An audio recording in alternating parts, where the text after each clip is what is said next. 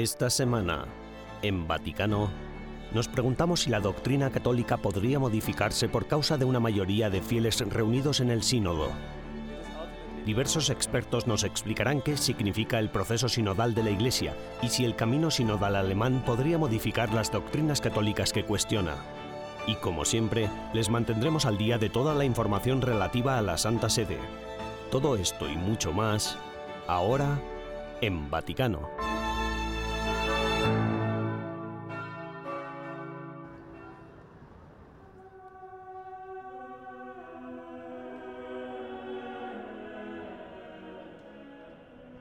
Este año la Iglesia Católica celebra el año ignaciano en honor a San Ignacio de Loyola, fundador de la Orden de los Jesuitas.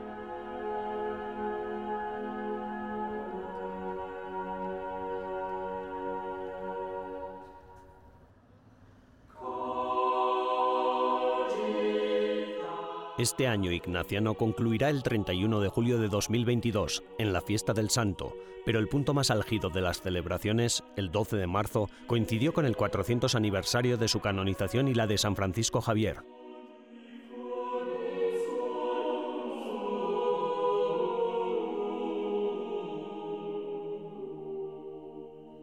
EWTN ha contribuido a las celebraciones con un docudrama especial que relata la vida del santo patrón del trabajo misionero. La película, coproducida con Cristiana Video, fue presentada una semana antes en la iglesia del Jesús. El primer papa jesuita, el Papa Francisco, visitó las reliquias de San Ignacio y San Francisco Javier en esta iglesia de Jesús y participó en la Santa Misa dejando que el superior general de los jesuitas, el padre Arturo Sosa, la presidiera el Santo Padre hizo un llamamiento a la compañía de Jesús invitándolos a la unidad. Somos de Jesús y le pertenecemos como sociedad. No nos cansemos de pedir la fortaleza necesaria para formar y fomentar la comunión, para ser fermento de fraternidad para la Iglesia y para el mundo. El Papa Francisco advirtió sobre el riesgo de caer en una fe estática, que de hecho no estaría siguiendo a Jesús. Hermanos, para los seguidores de Jesús, ahora no es tiempo de dormir, de dejar que nuestras almas estén sedadas, anestesiadas por la cultura consumista e individualista de hoy, por la actitud de la vida es buena mientras sea buena para mí. También destacó como modelos a seguir a Santa Teresa de Ávila y a San Francisco Javier, quienes celebraron su canonización junto a San Ignacio. El Papa Francisco es el primer jesuita que sube al trono papal. La peculiaridad de este hecho es que los jesuitas, al entrar en la orden, realizan un voto de no aspirar a cargo eclesiástico alguno. Si un jesuita es ordenado obispo, solo lo es si se lo exige el Papa.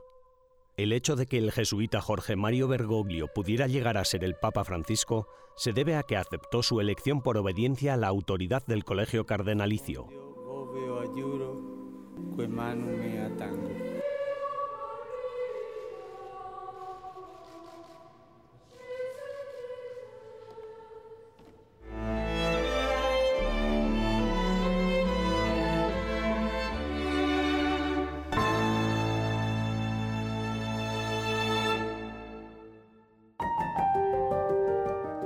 Para que podamos dar una respuesta cristiana a los retos de la bioética.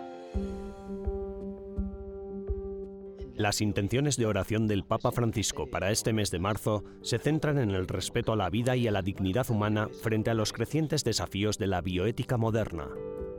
Como parte de la Red Mundial de Oración del Papa, el Santo Padre ha difundido un vídeo en el que se promueven diferentes propuestas cristianas a estos desafíos bioéticos. Esta red se centra en la difusión a nivel mundial de las intenciones de oración mensuales del Santo Padre en una serie conocida como El Vídeo del Papa. En el vídeo de este mes, el Papa Francisco aborda los efectos nocivos de la cultura del usar y tirar, abogando por los derechos de los no nacidos, los ancianos y los discapacitados. Las aplicaciones biotecnológicas deben usarse siempre basándose en el respeto de la dignidad humana por ejemplo, no se puede tratar los embriones humanos como material desechable, de descarte. El Santo Padre recuerda a los fieles que no deben esconderse de estas cuestiones, sino que deben seguir luchando por la defensa de la dignidad humana mediante la oración y el discernimiento. Sin embargo, esta reacción propia del cristiano no equivale a detener el progreso y los avances tecnológicos. Ambos conceptos, progreso y dignidad humana, van de la mano. No se trata de frenar el progreso tecnológico, no, hay que acompañarlo. Se trata de proteger tanto la dignidad humana como el progreso. Es decir, no podemos pagar el precio de la dignidad humana por el progreso. No, ambos van juntos y armónicamente juntos. El Santo Padre llama a los cristianos a acompañar este progreso y a seguir luchando por la defensa de la vida humana mediante la acción y la oración. Promuevan la defensa de la vida.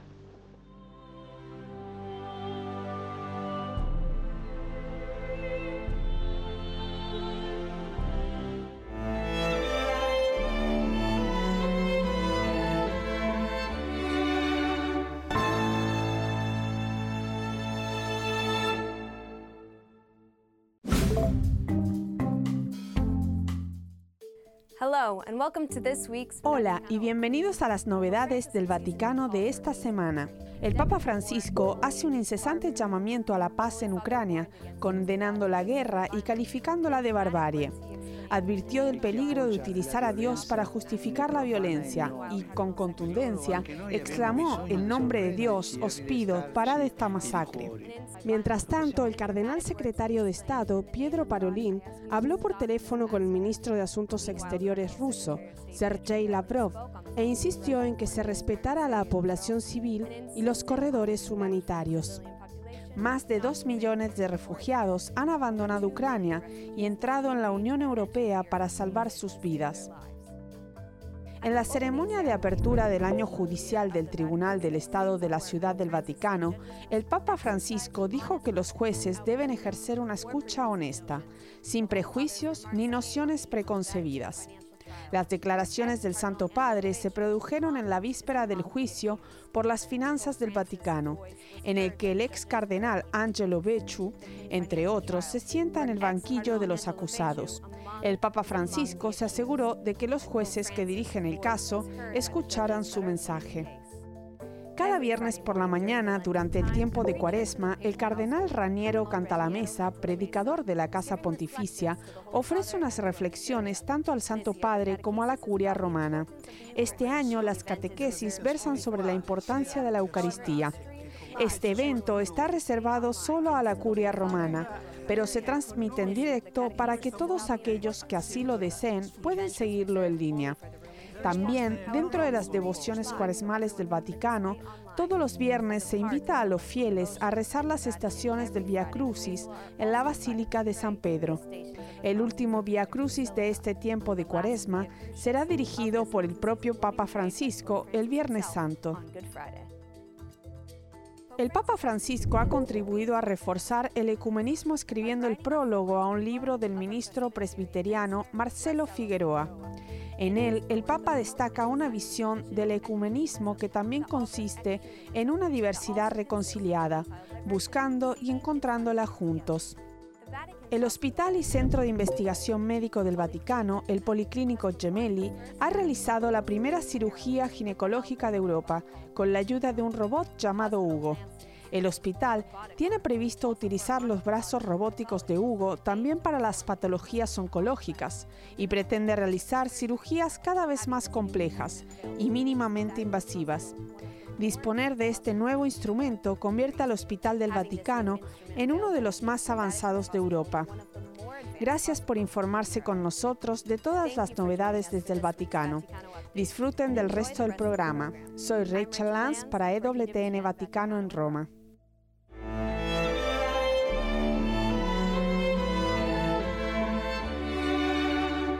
En breves instantes regresamos con más en Vaticano.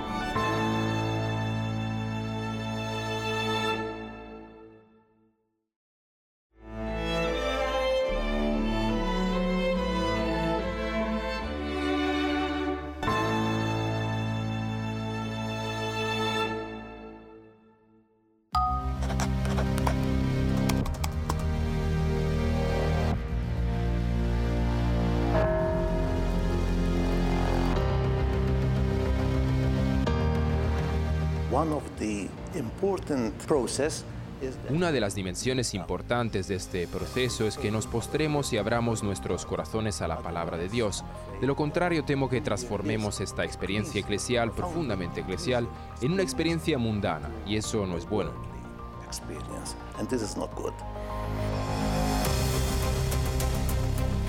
Hace seis meses, el Papa Francisco inició la primera fase de consulta que conduce al Sínodo de los Obispos de 2023 sobre el asunto de la sinodalidad en la Iglesia. En esta primera fase se invita a los laicos, religiosos y sacerdotes a contribuir con sus oraciones y sus opiniones sobre cómo quisieran ver la Iglesia de hoy. En 2023, los obispos llevarán estas ideas a una mesa redonda en Roma para la segunda fase y finalmente las presentarán al Santo Padre.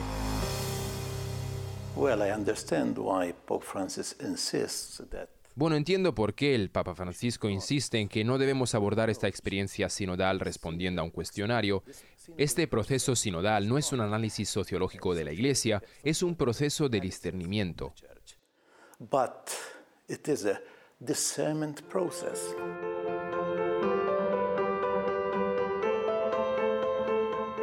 Para entender bien qué es la sinodalidad según el Papa Francisco, Angela Ambrogetti, analista del Vaticano, dice que hay que mirar de cerca los antecedentes del Papa Francisco.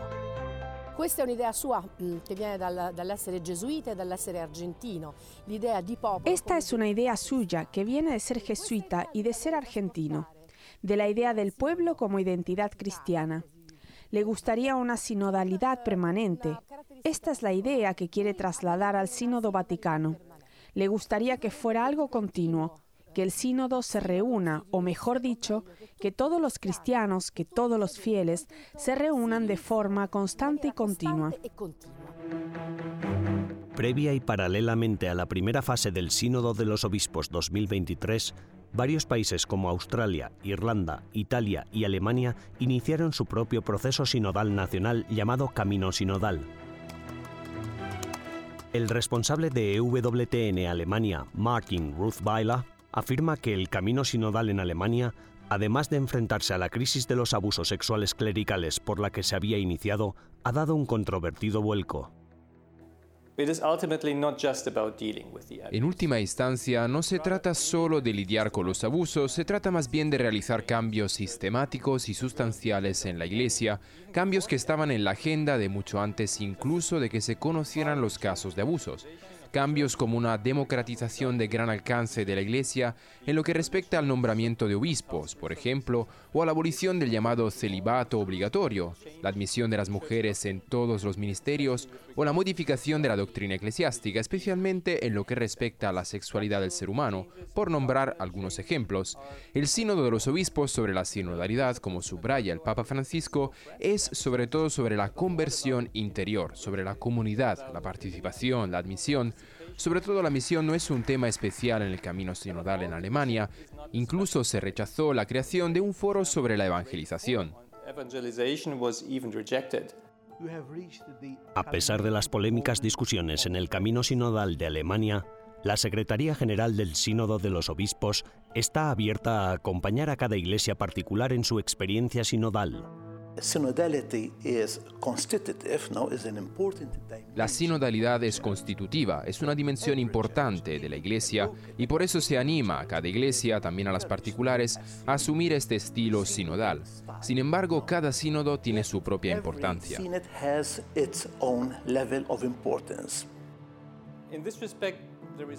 No hay una relación directa entre los dos procesos, sin embargo lo que sí es comparable es que en ambos procesos se hace hincapié en permanecer en el camino juntos, tanto el clero como los laicos. Sin embargo, aunque el camino sinodal alemán no tiene relevancia según el derecho canónico y en última instancia no puede tomar decisiones que comprometan, el sínodo de los obispos sí podría hacerlo de manera inapropiada. Questo percorso sinodale no creo que el Papa Francisco vaya a aceptar estas ideas. ¿Por qué?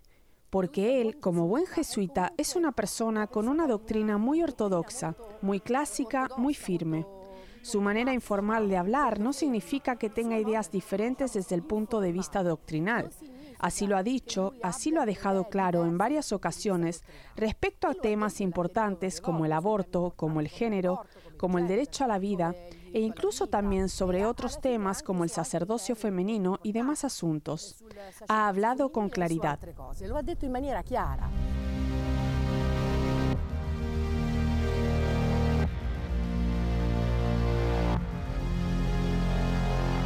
Ni el camino sinodal ni el sínodo de los obispos tienen poder para cambiar la doctrina. Las sugerencias e ideas recogidas de todos los miembros de la Iglesia procedentes de todo el mundo se ofrecerán en última instancia al Santo Padre para su consideración. Él es Pedro para la Iglesia y nosotros tenemos esta confianza en Él. A través del sínodo, los obispos, Pedro escuchando a todo el pueblo de Dios, obviamente tendremos más ayuda para encontrar la verdad.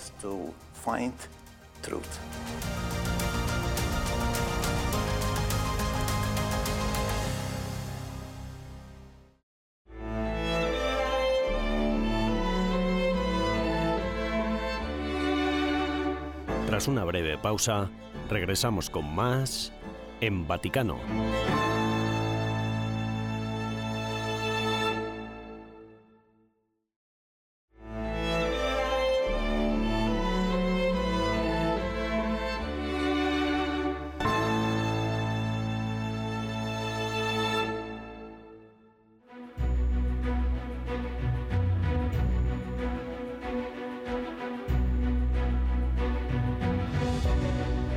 Vaticano es el país más pequeño, pero sus museos están entre los más grandes del mundo.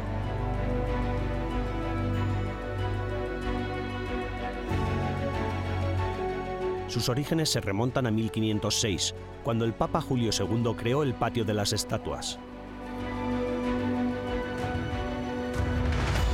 500 años después, los museos vaticanos conservan y exponen el legado de cultura, historia y sobre todo belleza que los pontífices romanos han recogido a lo largo de los siglos.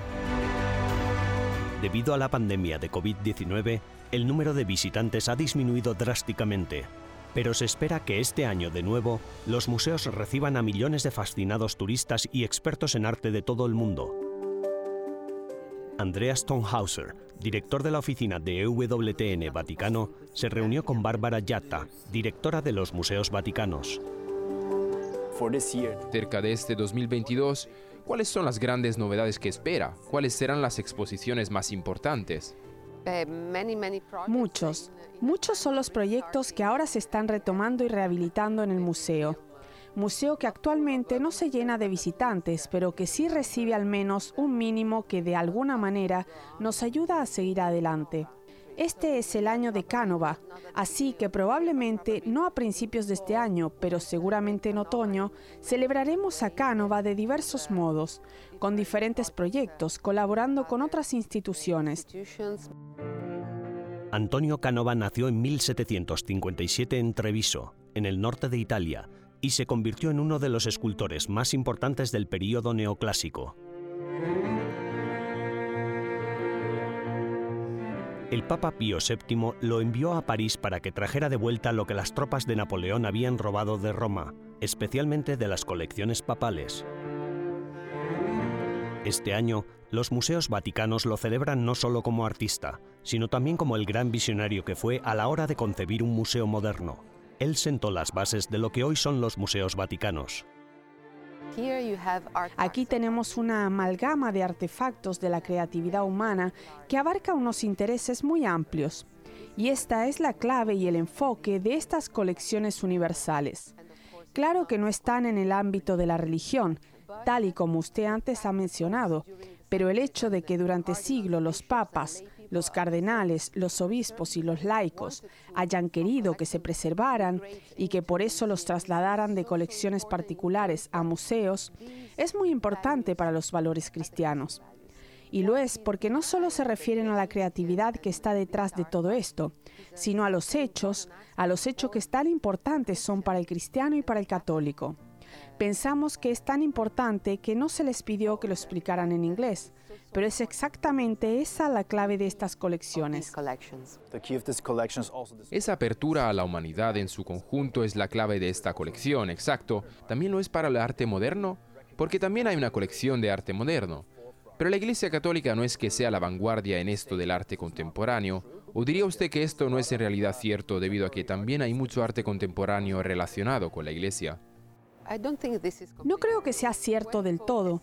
Cuando hace no mucho, teniendo en cuenta los 500 años de nuestras colecciones, apenas 50 años, el Papa Pío VI estableció una colección de arte contemporáneo justo al principio de su pontificado.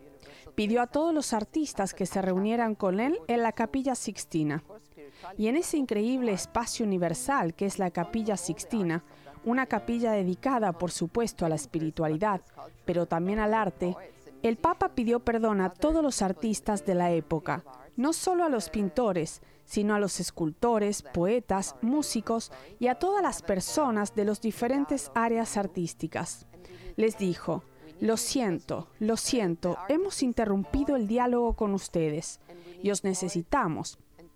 Os necesitamos porque los artistas son poetas y profetas y nosotros necesitamos poetas y profetas poetas que puedan sensibilizar con pocas palabras en valores cristianos.